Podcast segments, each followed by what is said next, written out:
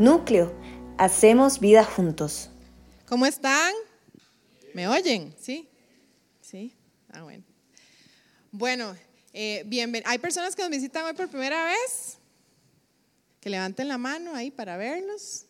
Bienvenido, bienvenido, bienvenido.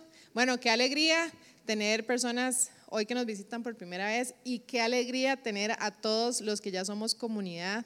De verdad que nosotros nos alegramos cada domingo de poderles ver, de poder hablar con ustedes, de poder saludarlos. Así que si nos ven y no nos hemos acercado, también acérquese, ¿verdad? A veces nos quedamos hablando con una persona un montón y nos quisiéramos poder hablar con todos cada domingo para saber cómo están. Así que bienvenidos. Nosotros tenemos una frase que practicamos, es un principio de núcleo, que es que nosotros invitamos a núcleo a las personas que queremos que sean parte de nuestra vida. Entonces, si hoy usted está acá y alguien lo invitó, siéntase amado, siéntase amada. Eh, queremos conocerlo y queremos que forme parte de nuestra comunidad. Eso es súper importante. Hoy tenemos tema libre, así que voy a hablar de lo que Dios puso en mi corazón. Eh, nosotros trabajamos con series usualmente y tenemos el domingo pasado tema libre, hoy tema libre y el próximo domingo empezamos con serie nueva que está buenísima. Así que síganos en las redes como Núcleo CR para que puedan ver toda la, la expectativa de la nueva serie. Eh, que no les voy a hacer spoiler y no les voy a decir cómo se llama, para que eh, estén atentos a lo que vamos a subir. Yo quiero pedirle que usted ponga su mano en su corazón y me acompañe a orar. Señor Jesús, gracias, gracias por este tiempo tan hermoso de alabanza, de oración, gracias porque tú te mueves en medio de, de la alabanza, Señor Jesús. Gracias porque podemos estar aquí juntos, Señor, reunidos, porque podemos ser comunidad, porque podemos estar los unos con los otros, Señor. Y yo en este momento, Señor, te quiero pedir algo especial. Yo te quiero pedir que tú quites toda distracción, toda carga, todo pensamiento que esté pasando por las mentes de cada uno de nosotros y que nos impida recibir lo que tú tienes para nosotros el día de hoy. Espíritu Santo, yo te pido que tú vengas, que tú hables a nuestro corazón, a nuestro espíritu, Señor Jesús, y que esta palabra sea puesta en práctica en la vida de cada uno de nosotros, que tú nos hables, que tú tomes eh, palabra y la siembres en tierra fértil. En el nombre de Jesús, amén. Eh, yo cuando, ¿verdad? Eh, hay temas libres, ¿verdad? Uno empieza a pensar, ¿verdad? Y a meditar que, de qué hablo, ¿verdad? Y yo quería decirles algo, muchas veces eh, nos cuesta decir, ¿qué me está hablando Dios hoy? ¿Verdad? El otro día uno decíamos hacer un ejercicio y preguntar a la gente, ¿qué, ¿qué, qué, le está diciendo Dios en este tiempo? ¿Qué estás leyendo? A ver qué dice la gente, ¿verdad? No por, por hacer a la gente incómodo momento, sino para promover realmente y hablar de lo que Dios nos está hablando en nuestra vida. Y, yo quiero decirles algo, Dios siempre nos quiere hablar, solo que muchas veces nosotros no lo buscamos para tener esa conversación. Y, yo quiero recordarles que, que, eso es una conversación, ¿verdad? El orar con Dios no tiene que ser eh, toda una estructura religiosa, es hablar, es exponer lo que hay en nuestro corazón. Como a veces yo le digo a la gente, Dios soporta lo que sea que traigamos ese día, ¿verdad? Hay momentos que llegamos wow, ¿verdad? O sea, Dios te amo, gracias. Y hay otros días que llego, es que no entiendo y es pero eso es tener una relación con Dios. ¿Sabe por, ¿Sabe por qué? ¿Cómo sabemos si tenemos esa relación? Porque nosotros somos así en cualquier relación, ¿verdad? Eh, los que están solteros, ustedes con sus, que viven con sus papás, ustedes saben que a veces la relación es muy linda y a veces no tan linda. A veces hay queja, a veces hay regaños y a veces es un amor. Y los que estamos casados también sabemos que así son las relaciones, ¿verdad? Entonces, así tiene que ser con Dios, ¿verdad? Y a veces nos cuesta entender esa relación y entonces decimos, es que Dios no me está diciendo nada. Entonces yo hoy quiero empezar diciendo, Dios está ahí para decirte, pero tal vez es que no hemos llegado a hablar con Él, ¿verdad? Entonces, para hacer esta enseñanza, eh, la verdad me costó, me costó, he tenido la mente muy muy llena de cosas. Entonces, por eso oré de esta manera al inicio. ¿Por qué? Porque cuando uno tiene tantos pensamientos y cosas en la cabeza, a veces le cuesta ordenar sus pensamientos, ¿verdad? Y uno se siente como abrumado. Yo no sé si a usted le ha pasado que usted de repente se va a sentar a hacer algo y usted, o sea, no logra llegar a enfocarse en lo que usted iba a hacer, porque tiene tanto en su cabeza, y eso es lo que me estaba pasando a mí, que decía, ok, aquí, y empezaba, ay no, y así, ¿verdad? Y les digo esto porque es parte de sentarse y decir, o sea, Señor, ¿qué quieres decirme? ¿Qué quieres hablarme? Y, lo estoy diciendo para mí, pero para que ustedes lo puedan aplicar a sus vidas, ¿verdad? Entonces, yo quiero que me acompañen a Éxodo 19 del 1 al 6. Vamos a estar en Éxodo en varios, varios versículos y después vamos a ir avanzando, pero este es el, versículo eh, central, los versículos centrales. Éxodo 19 del 1 al 6. Dice, exactamente dos meses después de haber salido de Egipto, los israelitas llegaron al desierto de Sinaí. Después de levantar campamento en Refidim, llegaron al desierto de Sinaí y acamparon al pie del monte Sinaí. Entonces Moisés subió al monte para presentarse delante de Dios. El Señor, el Señor lo llamó desde el monte y le dijo, comunica estas instrucciones a la familia de Jacob, anúncialas a los descendientes de Israel. Ustedes vieron lo que hice con los egipcios, saben cómo los llevé a ustedes sobre alas de águila y los traje hacia mí. Ahora bien, si me obedecen y cumplen mi pacto, y esta es la parte más importante, ustedes serán mi tesoro especial entre todas las naciones de la tierra, porque toda la tierra me, pertenece. Ustedes serán mi reino de sacerdotes, mi nación santa. Este es el mensaje que debes transmitir a los hijos de Israel. Eso es Éxodo 19 del 1 al 6 en la versión nueva traducción viviente, ¿ok? Esa es la que voy a utilizar el día de hoy, por aquello para que si tiene algunas palabras diferentes sepan que esta es la que estoy utilizando eh, la que estamos utilizando ahorita para poder hacer los mensajes. Eh, estos versículos realmente vamos a desglosarnos y nos hablan de un momento específico donde Dios estaba trabajando con su pueblo y cómo lo trabajaba. Y aquí vemos algo importante, donde dice, ustedes vieron lo que hice con los egipcios, saben cómo los llevé ustedes sobre alas de águila. Y yo estuve leyendo el contexto, los comentarios bíblicos sobre este alas de águila, porque me parecía un poco extraño, no lo entendía, y básicamente es la forma cuidadosa en que Dios sacó al pueblo para que no, no fuera eh, atacado y, que el pueblo egipcio, los el ejército los agarrara y los matara. O sea, no sé qué eso, ¿no? realmente lo que dice es de una forma rápida, ¿verdad? Las águilas, ustedes no sé si han visto, cuando las águilas ven que van a cazar algo, se quedan viendo bien y cuando bajan, bajan unas velocidades impresionantes. Entonces, esa palabra, alas de águila, ustedes vieron cómo yo hice eso, quiere decir, ustedes vieron con la rapidez que yo actué, ustedes vieron cómo los tomé bajo mis, bajo mis alas y no les pasó nada, ¿verdad? Entonces, él está hablando de lo que había pasado en ese tiempo, pero después para y dice, ok, ahora quiero que tú comuniques esto. Yo los he escogido, son tesoro especial para mi vida, son nación santa y son el que yo quiero que sea mi pueblo, ¿ok? A la prédica de hoy yo le puse el título Tesoro escondido. Para los que están tomando apuntes, eh, ya se me adelantaron con la imagen, pero bueno, tesoro escondido. Eh, ¿Verdad? Estaba pensando cómo, bueno, les voy a ser muy sincera, cuando yo empecé a, y me salió tesoro especial, ¿verdad? Y es, inmediatamente pensé en ese bicho, ¿verdad? Porque, me, ¿quiénes vieron El Señor de los Anillos? ¿Verdad? ¿Cómo era que se llamaba este? Gollum. Es que le bicho, pero se tiene un nombre, se llama Gollum llama poderosa, bueno, a nosotros nos hace mucha gracia, de hecho, por eso lo tengo en mi mente, porque a veces cuando uno quiere algo, así, my precious, ¿verdad?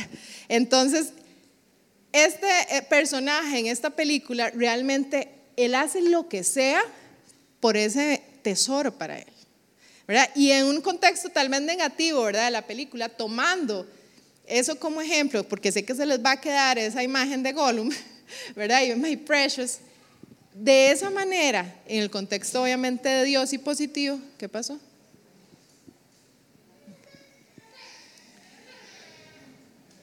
Em,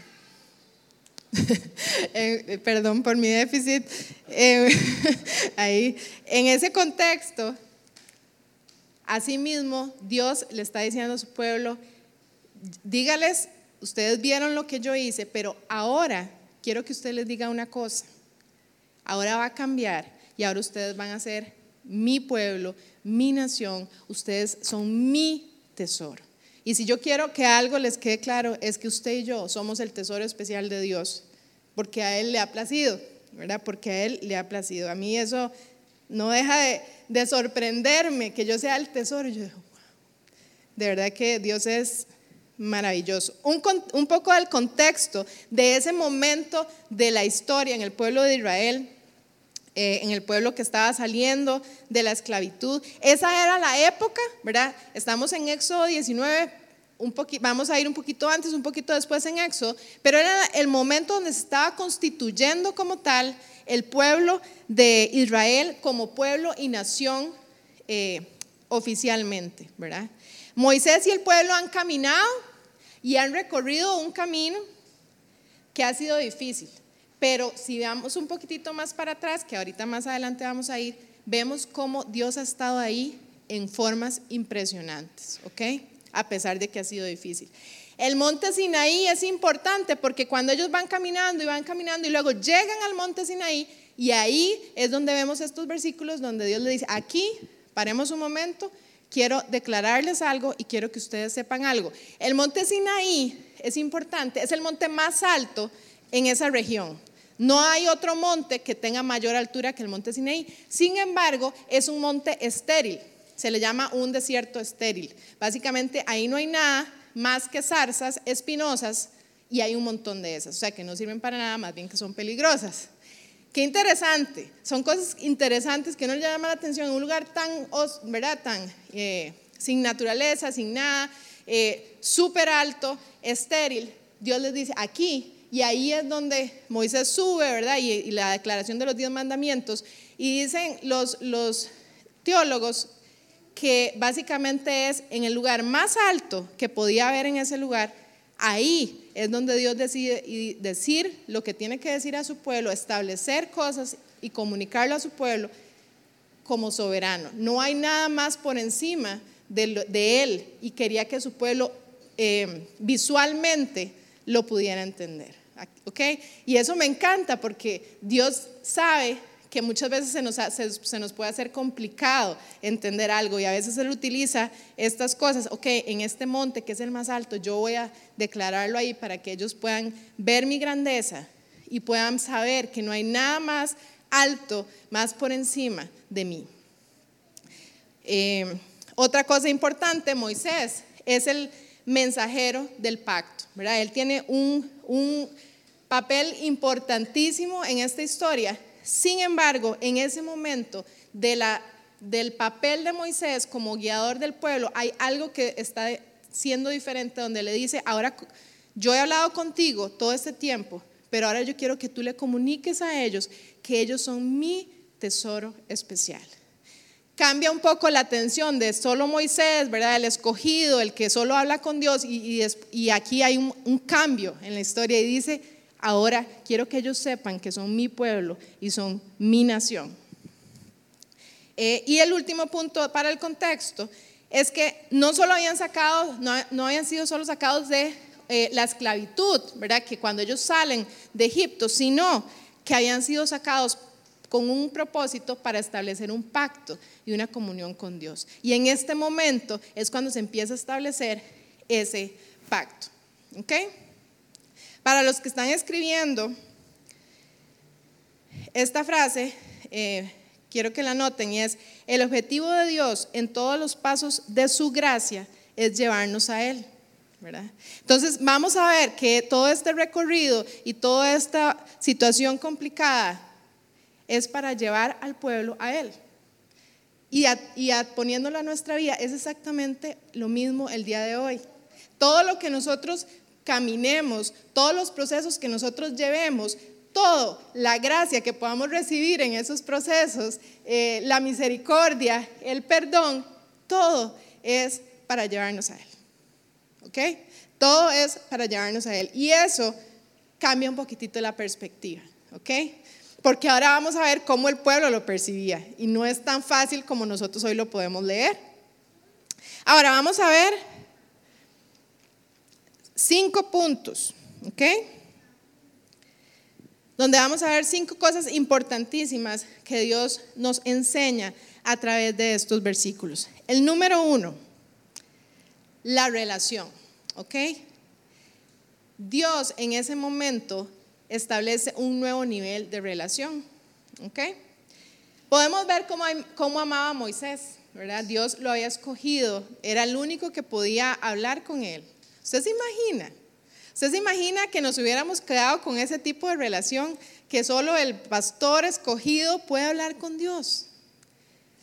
Pero ahora le voy a decir una cosa. Teniendo el cambio en la relación con Dios que empezó a surgir desde ese momento, hoy por hoy muchas veces nos conformamos a una relación de ir el domingo y escuchar lo que nos dice el pastor sobre Dios ese día. Ouch. Muchas veces nos conformamos a algo que hay un intermediario, ¿ok?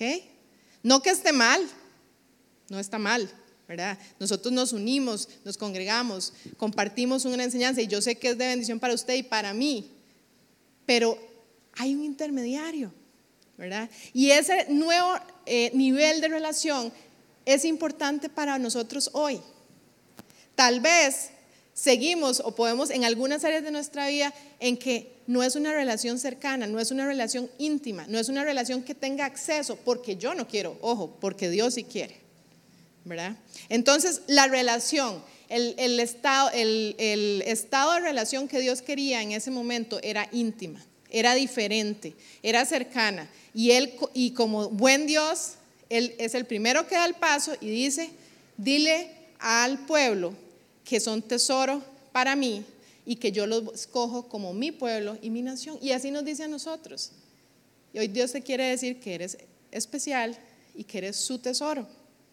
¿Ok? Y no es que va a dejar de, de usar a Moisés, no lo deja de usar, pero quiere un nivel diferente. Ahora, lo segundo, el propósito. Vemos propósito. En Dios todo tiene propósito. En Dios todo ya está establecido para un propósito. A veces nosotros no, y definitivamente nosotros no vemos todo el panorama como lo ve Él, y por eso es difícil, ¿verdad? Por eso es difícil. Vea que cuando Él dice, ustedes serán mi tesoro especial entre todas las naciones de la tierra, porque toda la tierra me pertenece. Ustedes son mi reino de sacerdotes, mi nación santa. Él tenía un propósito. Y por algún motivo, Él decidió que nosotros fuéramos los que aceptáramos ese propósito y esa relación. O sea, Él lo tiene en su corazón, pero somos nosotros los que decidimos, así como el pueblo, ¿verdad? Y, si quieren leer todo Éxodo, es muy interesante ver los diferentes etapas del pueblo y su proceso, porque así somos nosotros. Pero Dios, yo quiero que te quede claro, siempre va a tener un propósito. Siempre va a tener un propósito. Tercero, vemos inconstancia en las decisiones, pero esto es, las primeras dos son de Dios, cualidades de Dios, y esta tercera ya es del pueblo. Vemos inconstancia en las decisiones. ¿Por qué? Porque así somos, porque somos humanos, ¿verdad? Porque muchas veces nosotros leemos estas historias y somos fáciles para juzgar. Qué bárbaro ese pueblo. O sea, hey, si nosotros así somos hoy, un día sí y un día no. ¿verdad? Un día, claro, y uno ve que, empieza a trabajar y, al día, y a los dos meses ya cambió, cambiamos de decisión la inconsistencia en nuestras decisiones, en el pueblo de, Dios, en, ese, en esa etapa, afectó, afectó el caminar, afectó lo que Dios quería hacer con ese pueblo. Ahora, leamos Éxodo 19, del 7 al 8. Eh, se los voy a leer porque no está ahí. Dice, Seguimos, terminamos en el 6, ahora Éxodo 19, 7 al 8. Entonces Moisés, escuche, regresó del monte y llamó a los ancianos del pueblo y les comunicó todo lo que el Señor les había ordenado. Y todo el pueblo, escuche, todo el pueblo respondió a una voz. Así como que todos nos pongamos de acuerdo. Haremos todo lo que el Señor ha ordenado. Entonces Moisés dijo, ah, pura vida. Entonces Moisés ya vuelve a subir y lleva la respuesta, dice los versículos. Entonces Moisés llevó la respuesta al Señor. Y Moisés iba, bien, ese es mi pueblo, ¿verdad? Todos contestaron a una voz, sí, haremos todo lo que nos ordenes, ¿verdad? Y Moisés, Moisés tan engañado, ¿verdad? No sabía lo que iba a suceder adelante, ¿verdad?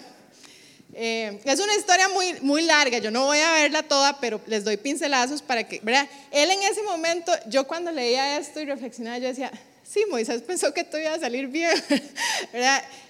él no conocía todo el panorama, pero él estaba cumpliendo su propósito, ¿ok? Él, él lo estaba cumpliendo. Ahora, el pueblo tenía inconsistencia en sus decisiones, ¿verdad? Entonces, primero la decisión del pueblo es sí, haremos todo lo que tú nos digas, pero vea qué interesante. Más adelante, ¿verdad? Un capítulo más adelante, en, el, en Éxodo 20, para los que están anotando del 18 al 21 o los que nos están escuchando por el podcast, para que lo anoten, Éxodo 20 del 18 al 21, parece como que empiezan a cambiar de decisión. Escuche, el 18. Cuando los israelitas oyeron los truenos y el toque fuerte del cuerno del carnero y vieron los destellos de relámpagos y el humo que salía del monte, ¿Qué pasó? Se mantuvieron a distancia, temblando de miedo. Y entonces le dijeron a Moisés, háblanos tú y te escucharemos. Que, bueno, esto es impresionante, pero que no nos hable Dios directamente, porque moriremos. Entonces Moisés les dice, no tengan miedo, porque Dios ha venido de esta manera para ponerlos a prueba y para que su temor hacia Él les impida pecar. Pero ¿qué sigue el versículo siguiente? Dice, así que el pueblo se mantuvo a distancia, pero, Dios, pero Moisés se acercó a la nube oscura donde estaba Dios. Cambiaron de opinión. Ya no iban a hacer lo que Dios dijera que tenían que hacer, porque Dios les había mandado que se acercaran con Moisés. Y cuando Moisés, así resumiendo todos los versículos, Moisés dice, este es el día, los había preparado a todo el pueblo, claro, porque tenía que prepararlos para ir a la presencia de Dios, todos se prepararon, vamos. Y llegan al borde del monte Sinaí y estaban estas manifestaciones poderosas, ¿verdad? Truenos, relámpagos, el monte estaba en fuego ardiendo, ahí estaba la presencia de Dios. Y ellos dicen, híjole, yo no sé si yo estoy tan santificado para entrar ahí, ¿verdad? Y ellos empiezan a tener temor al punto de decir, no, Moisés, mejor vaya usted, Usted habla con Él y usted viene y nos habla a nosotros. Entonces, esa inconsistencia de decisión hace que lo primero que era que Él quería establecer una relación distinta, no se pueda hacer. Por temor, por no tener entendimiento de la primera palabra, que ellos eran un tesoro para Dios y quería que fueran su pueblo y querían un cambio en esa relación, ellos dijeron, no sigamos con la dinámica que hasta ahora ha estado bien. Ahora, la inconsistencia de nuestras decisiones hace que nos perdamos de cumplir el propósito de Dios. Yo quiero que anote eso. La inconsistencia en nuestras decisiones hace que podamos perder el cumplimiento del propósito de Dios. Escuche, aunque Él sí permanece constante, no fue que Dios cambió, Dios acepta. Si ustedes no quisieron subir, pues yo sigo hablando con Moisés porque tengo que hablar con alguien y tengo que darle las direcciones y estrategias a alguien. Sigo igual, pero lo que él quería es que el pueblo se pudiera acercar. ¿Y sabe qué? El pueblo decide mantener la distancia, decide tener un intermediario. ¿Sabe cuál era la gran diferencia entre Moisés y el pueblo? Moisés conocía a Dios. Moisés, o sea, Moisés era tan humano como todos ellos. Moisés veía todas las manifestaciones impresionantes que ellos estaban viendo. O sea, veían lo mismo, no era que Moisés tenía algo distinto, pero Moisés ya conocía a Dios. Y Moisés sabía que si Dios le decía una indicación y él la seguía al pie de la letra y tenía ese tipo de relación y tenía y caminaba en esa cercanía, él no se iba a morir por estar ahí, porque Dios se lo estaba diciendo. Y él está y él conocía el corazón de Dios. Entonces, la gran diferencia es que Moisés entendía lo que él significaba para Dios, lo que él era para Dios y tenía una relación con él. Y el pueblo no. Pero el pueblo tuvo la oportunidad de establecerla y decidió retroceder y seguir teniendo un intermediario. Ahora, sí o no que, nosotros decimos, que rajado, ¿cómo prefieren eso? Pero muchas veces estamos así. Muchas veces nos conformamos con lo que alguien nos dice que vivió en el Señor, a nosotros vivirlo, ¿verdad? ¿Por qué? Porque sí implica sacrificio sí implica obediencia. Si, le, si leyéramos todos los versículos, podemos ver que ellos tenían que prepararse y tenían que cumplir un montón de cosas, santificarse. Eh, por ejemplo, a la gente, eh, las parejas no podían tener relaciones sexuales, no podían por tres días antes de ir, etc. Un montón de cumplimientos para poder estar en la presencia. Pero Dios se los decía, o sea, estaba clarito, no era que Él los iba a agarrar de imprevisto, no, Él los preparaba. ¿Sabe por qué? Porque Él anhelaba que ellos se pudieran acercar. ¿Ok? Ese era su propósito. Ahora, el cuarto punto, el proceso. Ay, el proceso. ¿A cuántos les gustan los procesos? todo en esta vida es un proceso. Algunos que no son tan bonitos como otros, pero todo en esta vida son procesos. Casi que nada se logra de la noche a la mañana, que perdure. El proceso. En este en estos versículos definitivamente hubo un camino literal, ¿verdad? Cuando ellos salen y caminan y recorren muchos kilómetros, duran muchos años, hubo procesos. Y todos nosotros estamos en procesos. Como les digo, hay unos procesos que son muy lindos. Por ejemplo, cuando uno queda embarazado, ocupa un proceso de nueve meses, que es muy, bueno, es muy lindo. sí, lindo. Eh, con todos sus retos, pero es muy lindo y tiene mucha ilusión. A como hay procesos que son complicados, por ejemplo, una enfermedad, por ejemplo, una situación financiera, un problema matrimonial, un divorcio, un duelo, o sea, podemos tener diferentes tipos de procesos en nuestro caminar. Ahora ve qué interesante. En el proceso del pueblo, si nos vamos un poquitito más atrás del versículo del capítulo 19, vemos que este pueblo ha caminado, ha caminado junto, Moisés los ha liderado hablando con Dios y Dios ha puesto cosas impresionantes, la nube, ¿verdad? la nube en el día, el fuego en la noche, para que ellos sepan cuándo se quedan a dormir en un lugar, cuándo avanzan, etcétera ha habido un caminar juntos. Pero escucha al pueblo. En tres ocasiones, escuche lo que dicen. Le han reclamado a Moisés e indirectamente a Dios. En Éxodo 14, 11, si lo quiere anotar, dice, entonces clamaron al Señor y le dijeron a Moisés, ¿por qué nos trajiste aquí a morir en el desierto? ¿Acaso no había suficientes tumbas para nosotros en Egipto? ¿Qué nos has hecho? Daisy, nada que agregar. Ellos habían sido sacados de esclavitud, o sea, no era que estaban viviendo la vida hermosa, no, no, de esclavitud, con un montón de cosas, perseguidos por el faraón, por los egipcios, y estando allá, le dicen, o sea, literalmente estaban resignados a morir, ¿verdad? Por lo que dicen, ¿acaso no habían suficientes tumbas para que nos enterraran allá? Porque hoy tenemos que estar aquí en medio del desierto. Y entonces, cada vez que ellos le hacían un reclamo a Moisés, Moisés, Moisés era súper inteligente. Si uno lee cómo él siempre maneja las situaciones, era un líder, un líder así, estrategias de liderazgo. Él iba donde Dios y le exponía, y Dios le respondía y él se devolvía. ¡Pum! ¿Verdad? Y un milagro, ¿verdad? Y el pueblo, wow. Segundo, en Éxodo 15, 24 dice, entonces la gente se quejó y se puso en contra de Moisés y le dice, ¿qué vamos a beber? Reclamaron. En esa ocasión en específica, llevaban tres días, no tenían nada que tomar, estaban al borde de morirse de deshidratación. Llegan a un lugar donde hay agua, entonces ahí dicen, ah, bueno, ya hay agua. Cuando llegan a tomar el agua era amarga y no podían tomar agua. De hecho, el lugar se llama Mara porque es de, de agua amarga. Y Moisés dice, le hacen el reclamo, ¿verdad? Porque es que lo reclamaban fuertes. Yo no me imagino que fueran así como, ¿verdad? Muy sutiles. Dios le dice, eh, Moisés le dice a Dios, y entonces le dice, toque un tronco, tírelo al agua, y el agua quedó potable. O sea, son cosas sobrenaturales que yo no he visto, y el pueblo en ese momento estaba viendo. Entonces tiran el tronco, tira el tronco Moisés, todo el agua se vuelve potable y no se mueren de deshidratación, sino que tienen agua suficiente. ¿Ok?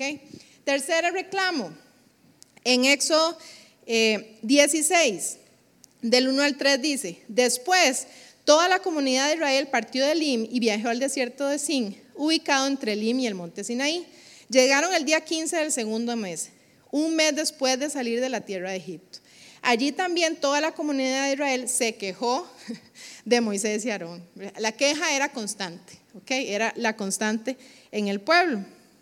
Si tan solo el Señor nos hubiera matado en Egipto, qué cansado, ¿verdad? O sea, qué cansado porque es, la, es queja, o sea, es queja constante, ¿verdad? Y Dios me hablaba de la queja, ¿verdad? Y ahorita lo vamos a ver.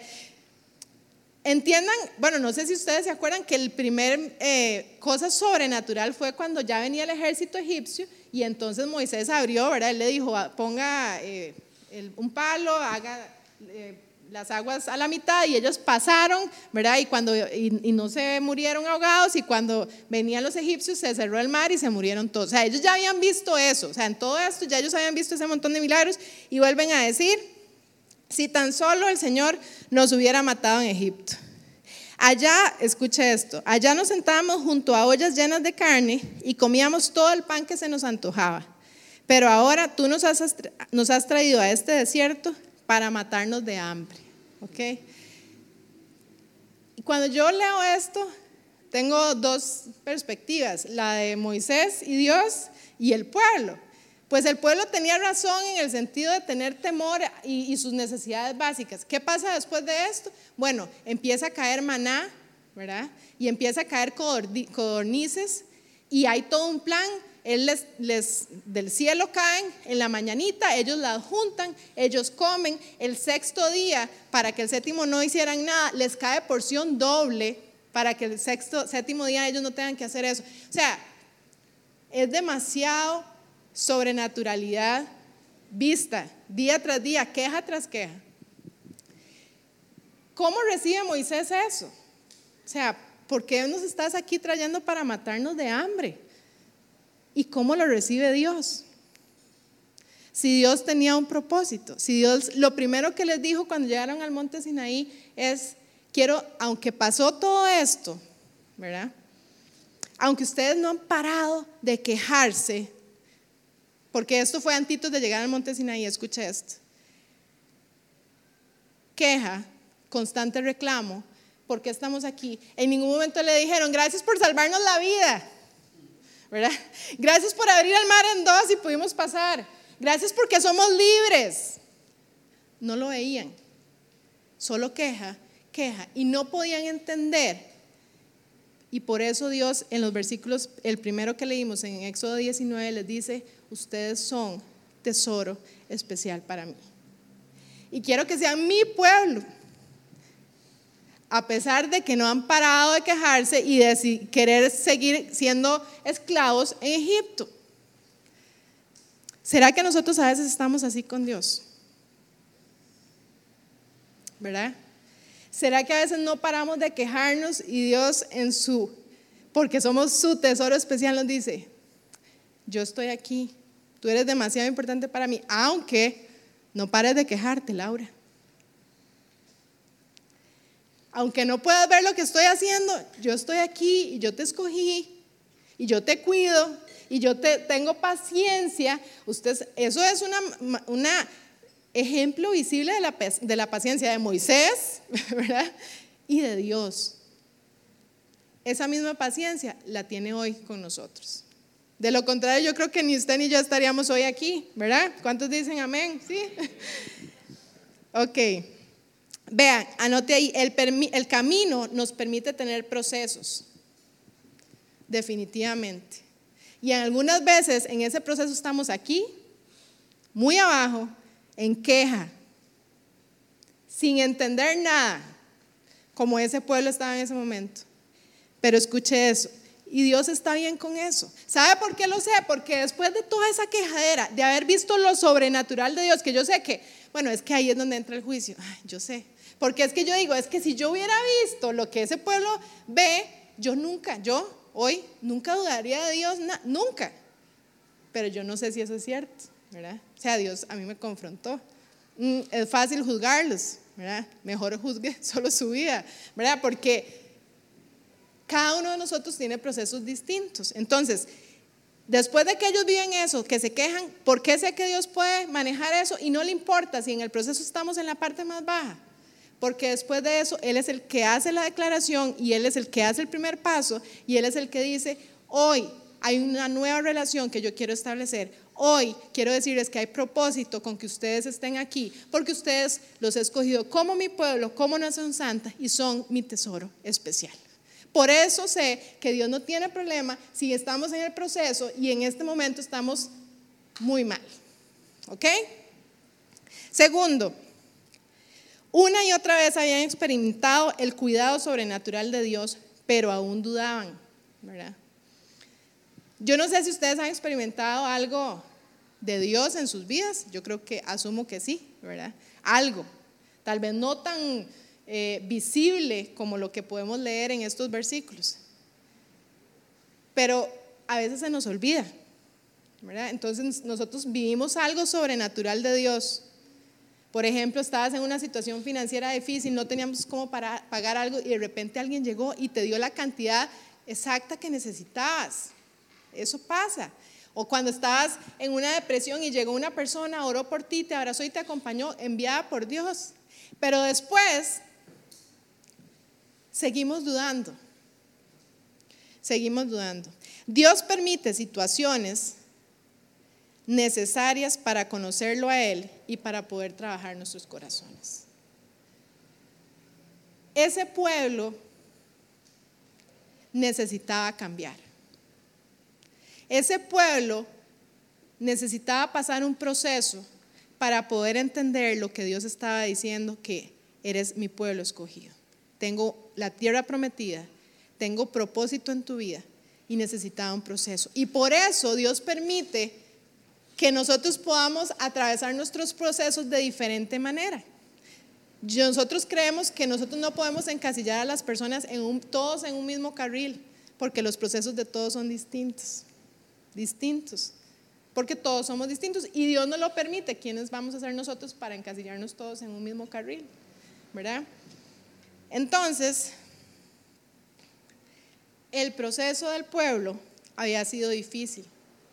Difícil a la vista de ellos, pero habían tenido un montón de cosas buenas. Libertad, comida, agua, cuidado de Dios, ver la presencia de Dios con una nube y con una columna de fuego día tras día, día tras día. Ahora escuche esto.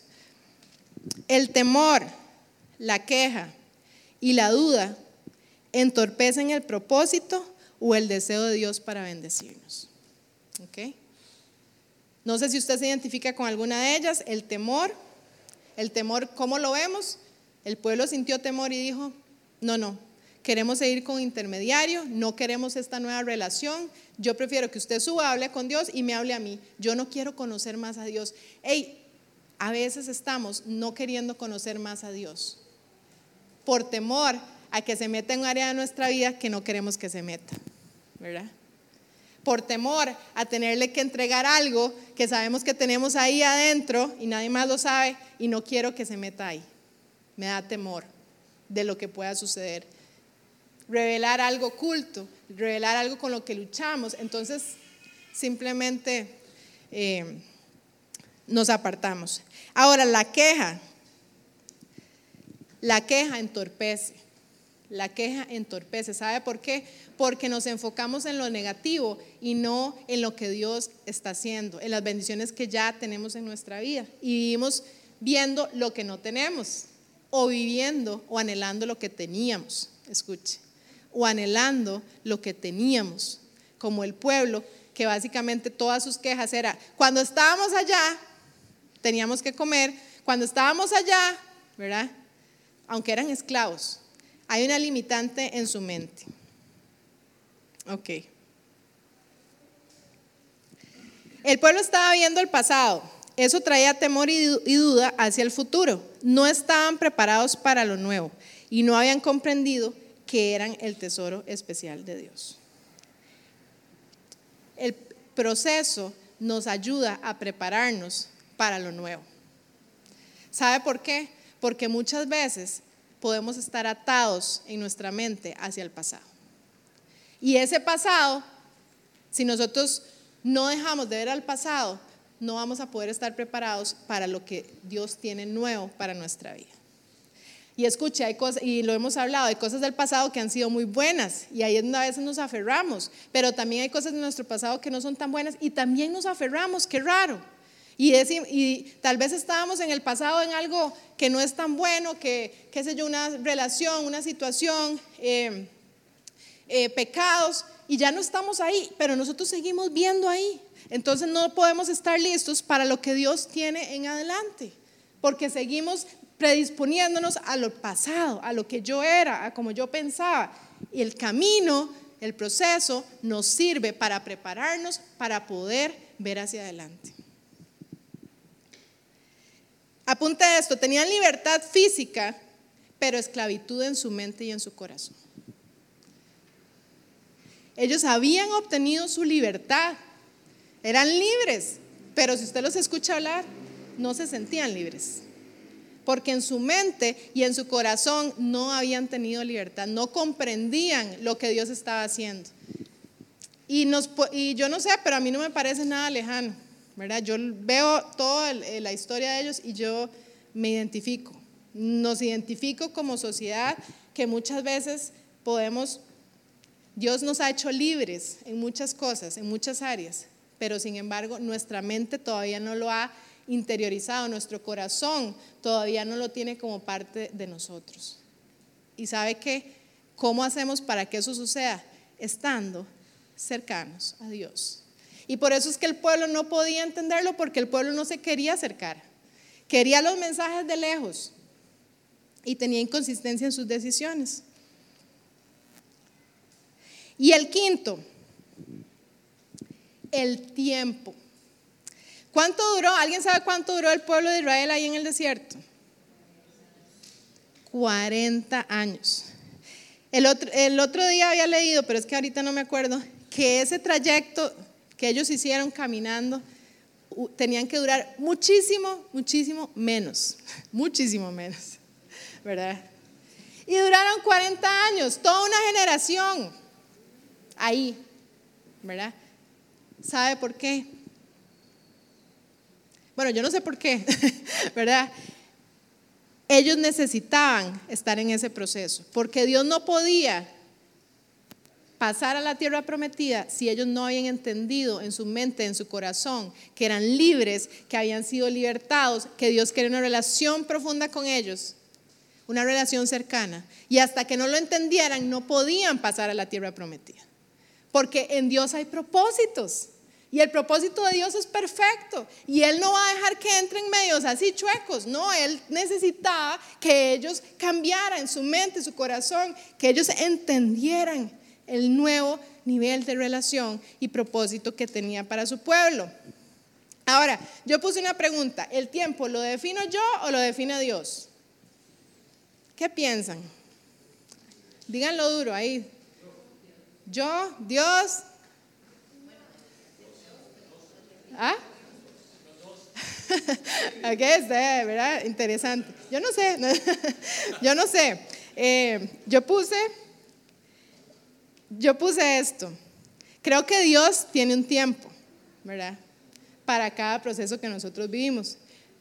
Pero nosotros tenemos gran responsabilidad en cuanto dura ese tiempo. porque eso es lo que nos está enseñando en estos versículos. Entonces, no es que yo me pueda acelerar y, que el tiempo de Dios era determinado y yo lo pueda hacer más rápido, no, pero sí lo puedo hacer más lento. Cuando no entiendo, cuando no comprendo, cuando soy inconsistente, cuando no quiero la cercanía, quiero lejano, cuando tengo temor y queja y entonces no dejo que Dios se acerque en esas áreas.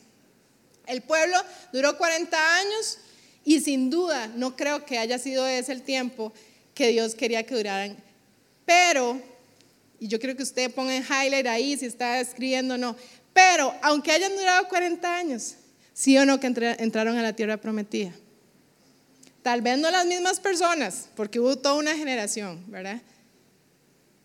Pero entraron de acuerdo al plan de Dios a la tierra prometida. Los que pudieron pasar el proceso, los que lo entendieron, tuvieron que la primera generación sufrir mucho, se quejaron, no entendieron, pero llegó un momento en que su mente cambió y podían entrar a la tierra prometida como tesoro especial y entendiendo todas las promesas que Dios tenía para ellos. Amén. Así que es 50-50 podría ser. Ahora, puede ser que nosotros no estemos alcanzando algo en Dios, una promesa de Dios, un propósito en Dios, porque estemos dando círculos en la misma situación y no estemos avanzando. Y no hay nada más feo y más frustrante que caminar y caminar y caminar y no llegar y no alcanzar. ¿Por qué? Porque nos cansamos, porque nos frustramos, porque no vemos el propósito. Pero ojo, el pueblo de, Israel estaba así. Dicen que ellos muchas veces dieron círculos, estaban eh, ahí eh, en el tiempo, en el proceso y no podían avanzar hasta que su mente cambiara, hasta que entendieran que eran escogidos por Dios y que dejaran que Dios hiciera. Ellos tenían esquemas, conceptos de esclavos. Nosotros tenemos conceptos, tal vez si venimos y no hemos estado en Dios toda la vida, de nuestra vida pasada, que nos limitan, que no nos hacen ver lo que Dios quiere con mi vida y con su vida. ¿Ha durado mucho tu proceso? Hoy es un buen tiempo para que los, eh, si pueden pasar los músicos, por favor. Ha durado mucho tu proceso y yo quisiera que hoy usted se pudiera preguntar algo. ¿Qué es mucho y qué es poco? No es sencillo de responder esa pregunta, pero sí la podemos responder si nos acercamos a Dios y empezamos una relación con Él. Ahí te vas a dar cuenta si más bien ya estás durando mucho en ese proceso. Y puedes empezar a ya dejar de tener inconsistencia en tus decisiones y empezar a ser determinado en tus decisiones. Y entonces ahí puedes saber si estás avanzando o estás durando mucho. Y escuche, se lo digo no de una forma de juicio o de poner una regla, sino es para cada uno. Como les dije, los tiempos de cada uno son súper distintos. Pero nosotros sí tenemos la capacidad de podernos evaluar, que eso es lo que yo quiero que hagamos hoy, y que podamos decir, hey, en este proceso ya ha durado mucho. Yo estoy dando círculos y me doy cuenta que es que no había dejado que Dios trabajara esto en mi vida. Es más, nunca lo hablo con Él. Ese temita no me gusta. Pasemos, ese temita, Dios no, no, ese temita no, la relación, ese noviazgo, no, no, no, pasemos a otro tema. ¿Cómo manejo mi dinero? No, no, pasemos al otro que me gusta más, mi familia. Podemos estar dando círculos y tal vez sí estemos durando más de lo que deberíamos de durar. ¿Sabe que al fin y al cabo Dios va a estar ahí? Dios va a seguir ahí porque Él ya dio el propósito. Él nos tiene paciencia, nos tiene paciencia. Es más por nosotros porque estamos perdiendo tiempo. perdiendo tiempo valioso porque sabemos que lo único que no podemos regresar es el tiempo. Entonces, quiero motivarlos. No es porque Dios ya no vaya a estar, porque pierde la paciencia. Dios estuvo ahí con ellos, los aguantó todas sus quejas, todos sus berrinches, porque qué berrinches. Pues yo también hago berrinches, así que somos iguales. Y Él estuvo ahí, Él nunca dejó de estar, nunca dejó de decir, esta es mi promesa, nunca dejó de decir, eres mi pueblo. Pero, ay, cada vez que paso por aquí me tropiezo. Pero ellos hubieran disfrutado más tiempo de la tierra prometida. Y yo tenía un ejemplo aquí. Vlad y yo siempre nos casamos a los 29 años y nosotros queríamos pasar varios años sin hijos para disfrutarnos nosotros, ¿verdad? Ahí recién casados y todo. Y duramos cinco años casados sin hijos. Y fue muy chida, una etapa muy chida. Y, pero entonces al hacer eso, empezamos a tener hijos más grandes y nosotros siempre decíamos, queremos tener tres hijos, ¿verdad? Y bueno, al final tuvimos dos y súper agradecidos con Dios. Pero analizándolo aquí, si nosotros tal vez hubiéramos tenido más tiempo o tomado la decisión antes, hubiéramos podido aprovechar más después, ¿verdad? Por una decisión que tomamos, que dijimos, no, más, más, más grandes o esperar más tiempo. No que sea malo, y eso es lo que le quiero enfocar. No todo lo que estamos hablando es que sea malo. Hay cosas y decisiones, decisiones que son buenas, que nos permiten disfrutar las bendiciones más tiempo. ¿Verdad? Uno puede decir, sí, pero si la promesa está, algún día la voy a alcanzar. Sí, pero tratemos de disfrutar el mayor tiempo posible. Es una bendición, es un propósito. ¿Verdad? Es como igual servir al Señor. ¿Cuánto tiempo es demasiado? Años de servir al Señor. De todos los que podamos, porque es una bendición. Entonces, el tiempo sí es importante. Y el pueblo de Israel perdió tiempo. Y eso sí lo podemos ver, perdió tiempo. Sin saberlo, porque no lo entendían en sus mentes y en sus corazones, pero perdieron tiempo. Yo quiero que usted anote esto o lo escuche. La voluntad de Dios para nuestra vida se ve limitada a hacerse realidad por nuestra incapacidad de renovar la mente. Escuche, la voluntad de Dios para nuestra vida se ve incapacitada para volverse realidad por nuestra mente, porque no la podemos renovar, porque no queremos pasar el proceso de tener que renovarla. Y sí se ve afectada, sí se ve afectada. Yo no quiero afectar la voluntad de Dios para mi vida. No quiero afectar el tiempo que Él programó para que suceda algo. Ahora sé que es difícil, sé que es difícil, pero Dios en su misericordia nos guía y nos ayuda. Dios ama a sus hijos, Dios te ama, Dios me ama. Y Él va a estar ahí hasta que se cumpla las promesas. Eso es lo bueno. Eso es lo bueno, que nos tiene paciencia, pero hoy es un tiempo de meditar en si hemos entendido qué es lo que somos nosotros para Dios. ¿Ok?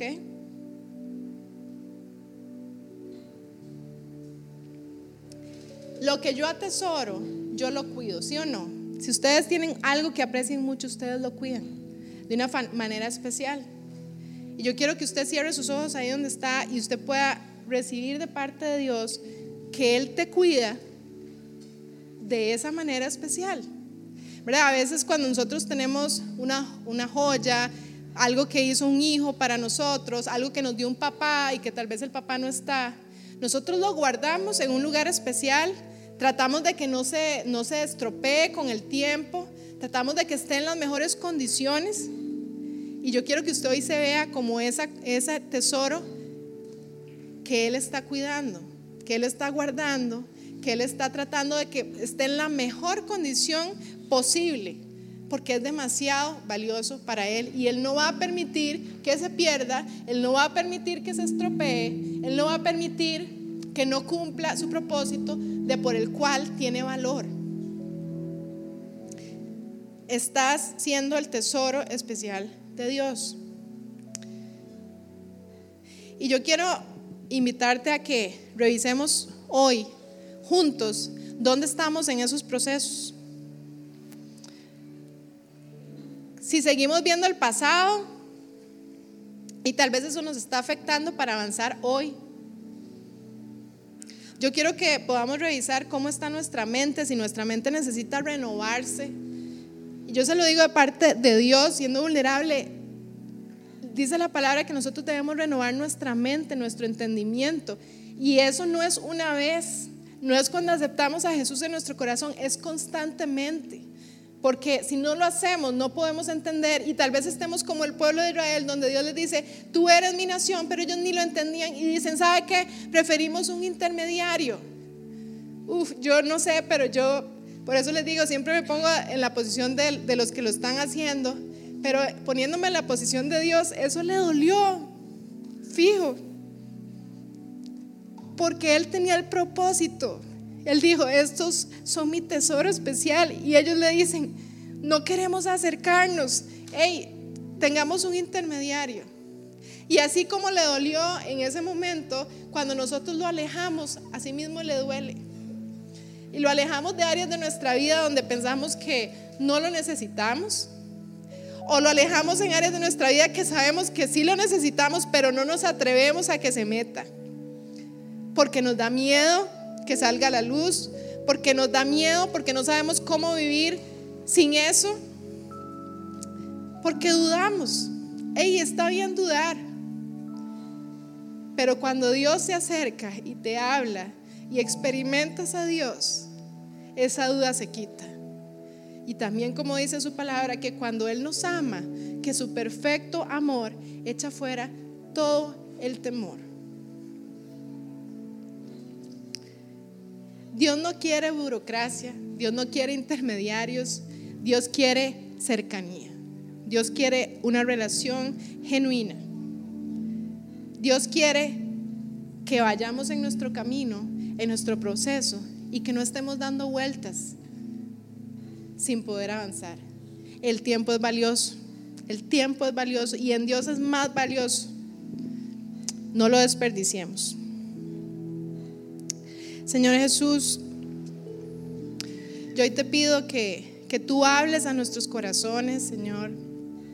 Espíritu Santo, yo te pido que hoy podamos vernos como ese tesoro, Señor Jesús. Yo hoy te pido que tú pongas en nuestros corazones lo que somos, lo que valemos para ti, el propósito tuyo para nuestra vida, Señor.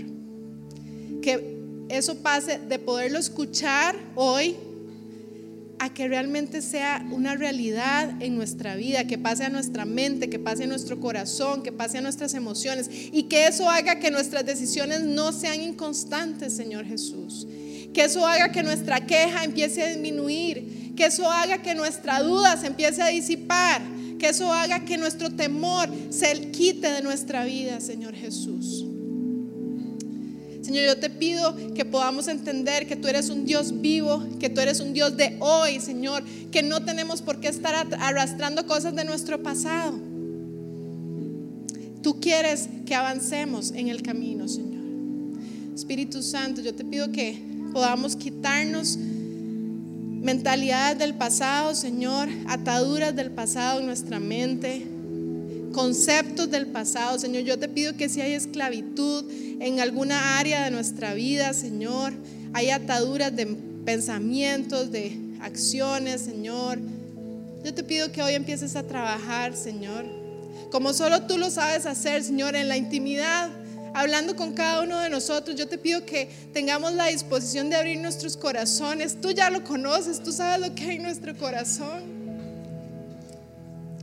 haz lo que tengas que hacer. Yo le pido que usted hable con Dios en, este, en estos minutitos que quedan y le diga, Señor, yo te abro mi corazón, yo te entrego esta área que nunca te he entregado, por la que estoy camine y camine y camine y no llego a ningún lado y pasan los años y sigo igual o peor. Yo te la entrego, yo te dejo, ¿sabe por qué? Porque háblelo, háblelo con Dios, porque Él necesita que tú le des autorización. En el momento que tú le dices, yo quiero que tú me ayudes, Él empieza a ayudar. Porque en el camino del pueblo de Israel, a pesar de todo lo que ya hemos aprendido, Dios estuvo ahí. Y hay un momento en Éxodo más adelante donde Dios le dice a Moisés, ve tú y lleva al pueblo y entra. Yo mandaré un ángel, pero yo no voy. Ya yo no voy porque este pueblo es terco. Cuando yo leí eso, yo dije, no puede ser que Dios se canse. Y Moisés, que conocía a Dios de una forma íntima, intercede por el pueblo y le dice, no, Señor, yo no voy si tú no vas. Y el Señor, al ver el corazón de Moisés, yo me imagino que se conmovió de una manera porque había visto que él realmente lo había conocido. Dice, está bien, vamos. Señor Jesús, gracias porque nos das oportunidad tras oportunidad. Y yo te pido que hoy si tenemos o estamos en un momento donde estamos dándote una última oportunidad en algo, tú te manifiestes, Señor Jesús. Y que tú nos hables con ese amor y con tu verdad también, Señor Jesús. Gracias, Señor Jesús. Gracias. Ahí donde está, démosle gracias a Dios. Gracias, Señor Jesús. Gracias.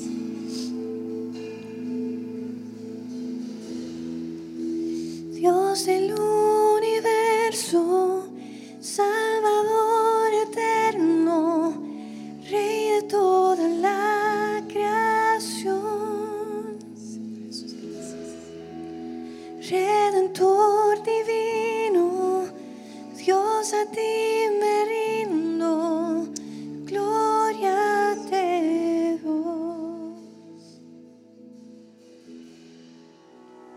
Gracias por haber escuchado este podcast. Si te gustó, compartilo con alguien más y recuerda que si quieres saber más de nosotros, nos podés encontrar en todas las redes sociales como Núcleo CR.